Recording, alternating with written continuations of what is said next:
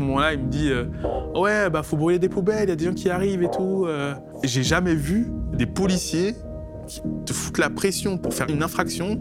Le sujet principal, c'était Suleiman. Donc celui qui n'a rien fait, c'est lui le sujet principal. Ça s'apparente à un coup monté. En fait, ils ont mélangé toutes nos histoires et ils les ont placées sur Suleiman pour faire en sorte que euh, le sujet violence policière de la Brave et dissolution de la Brave soit totalement enterré.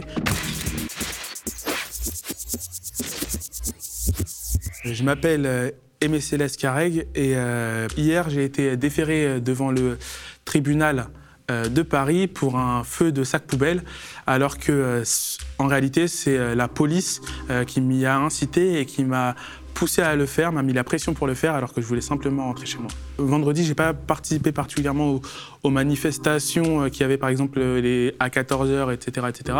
parce que je voulais me reposer. Il y avait déjà eu une manifestation la veille, euh, je comptais pas trop sortir. Mais quand il y a eu la décision du Conseil constitutionnel, j'ai été super choqué et donc je suis parti au rassemblement à l'hôtel de ville. J'ai croisé quelques personnes à la manifestation, dont Souleymane, celui que, que les médias appellent l'étudiant tchadien. Bah, il a un nom et c'est Souleymane. Et Souleymane, euh, qui avait dénoncé des agressions sexuelles, euh, insultes racistes et euh, agressions physiques de la part de la brigade de répression de l'action violente motorisée, la Bravem. Je le connaissais pas particulièrement, mais en réalité, en fait, on avait été à l'Assemblée nationale ensemble sous invitation de Carlos euh, Martins Bilongo, député euh, La France Insoumise euh, du Val d'Oise. Et donc j'ai été à, ce rassemblement, puis il s'est transformé en manifestation spontanée.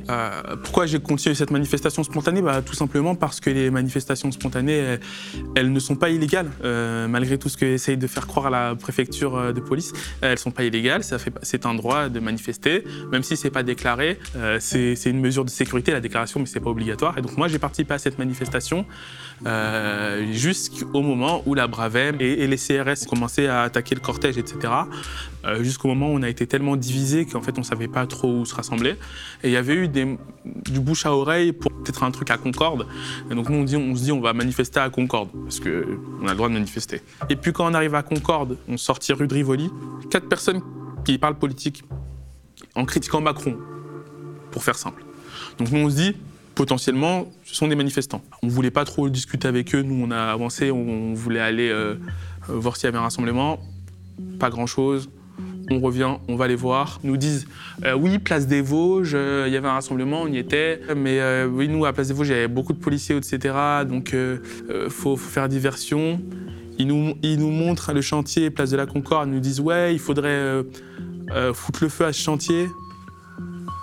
Mais dommage, on n'est que 7 donc euh, quatre personnes, et puis ils nous incluent dedans alors que, enfin, on les connaît pas, quoi, et qu'on compte pas brûler de chantier, nous on compte euh, simplement manifester.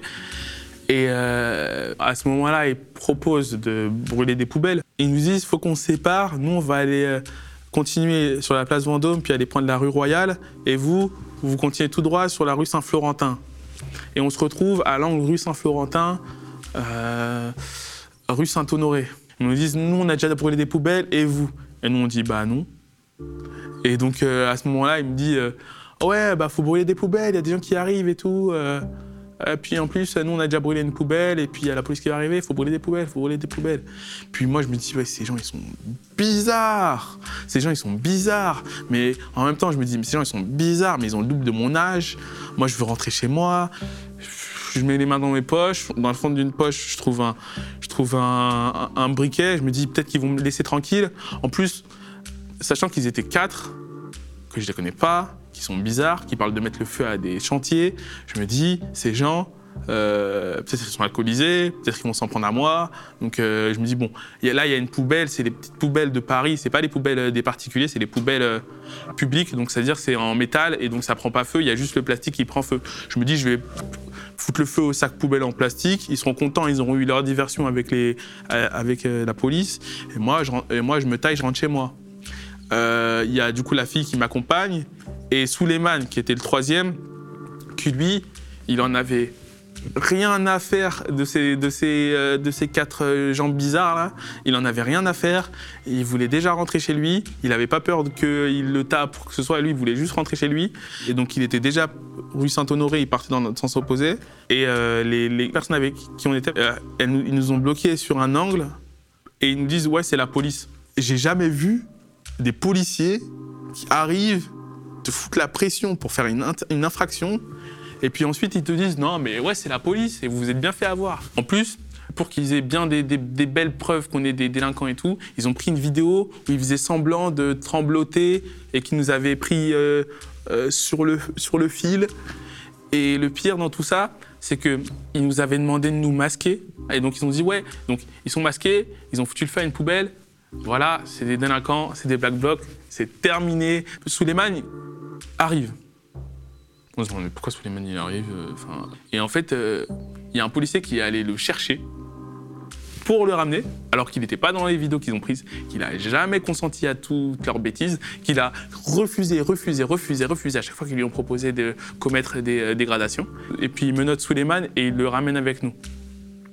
Et à ce moment-là, on se demandait mais pourquoi ils l'ont pris Parce que Suleiman, on se connaît, on, se connaît pas trop, et puis euh, il a rien fait, donc. Euh, c'était étrange. Ils ont attendu qu'il y ait un fourgon euh, banalisé qui arrive et ils nous ont ramenés au commissariat du 3e arrondissement.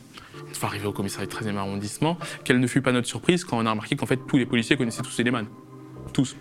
Il, a, il, a, vu le commissaire, il a fait Ah, c'est Suleiman. Là, à ce moment-là, je me dis il y a un loup, soit il y a des ordres qui viennent d'en haut, soit il y a, quelque chose qui cloche. Euh, quand on est arrivé au commissariat à la garde à vue, le sujet principal, c'était Suleiman.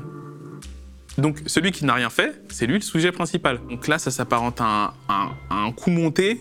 Ils attrapent quelqu'un qui, qui savent pertinemment qu'il est innocent et qu'il n'a pas été attrapé dans ce coup monté. Mais, dès qu'on arrive, les collègues du commissariat disent à, ceux qui nous ont interpellés Ah ouais, vous avez chopé une très belle affaire comme ça. Donc on a passé 24 heures en garde à vue.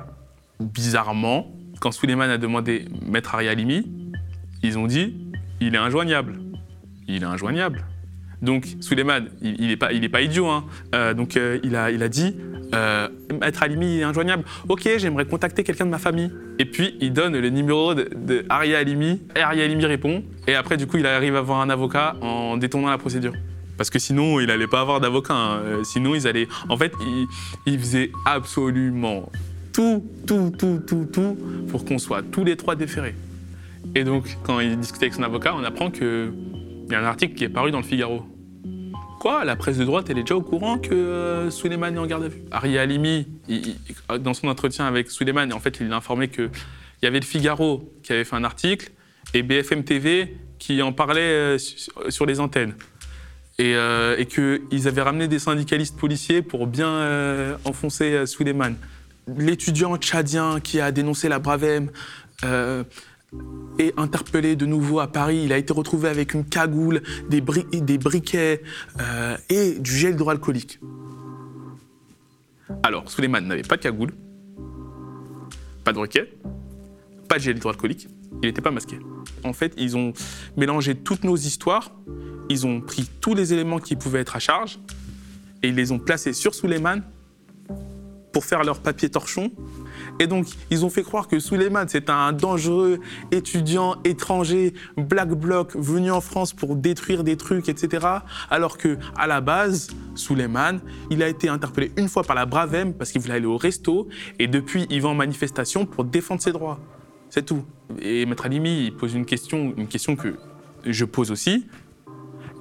La préfecture de police de Paris euh, Sont-ce les policiers qui ont interpellé Suleiman euh, à l'origine d'un stratagème policier pour interpeller Suleiman, qui a osé, en tant qu'étudiant étranger, dénoncer des agressions sexuelles et des agressions racistes de la Brave motorisée, pour laver leurs collègues de la Brave et pour faire en sorte que euh, le sujet Brave euh, et euh, Brave violence policière de la Brave et dissolution de la Brave soit totalement enterré médiatiquement. Ça, c'est la question que je pose. Maître Aria Alimi et Maître Alexis Baudelin veulent les caméras de surveillance. pour le premier, car Maître Aria Alimi, conseil de Suleiman, a déposé en son nom une plainte auprès de l'IGPN. Il a été entendu lundi.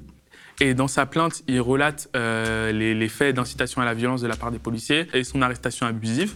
Maître Baudelin demande les, euh, les, caméras de vidéosurveillance pour la simple et bonne raison que ils disent dans leur déposition, les policiers qui nous ont interpellés, qu'on est venu les voir pour leur proposer de mettre le feu à des poubelles, qu'ils ont décliné car ce sont d'honnêtes citoyens en plus d'être des euh, gardiens de la paix, et qu'après ils nous ont suivis en filature, euh, ont vu que nous allumions un feu à une poubelle rue du Chevalier Saint-Georges dans le premier arrondissement de Paris.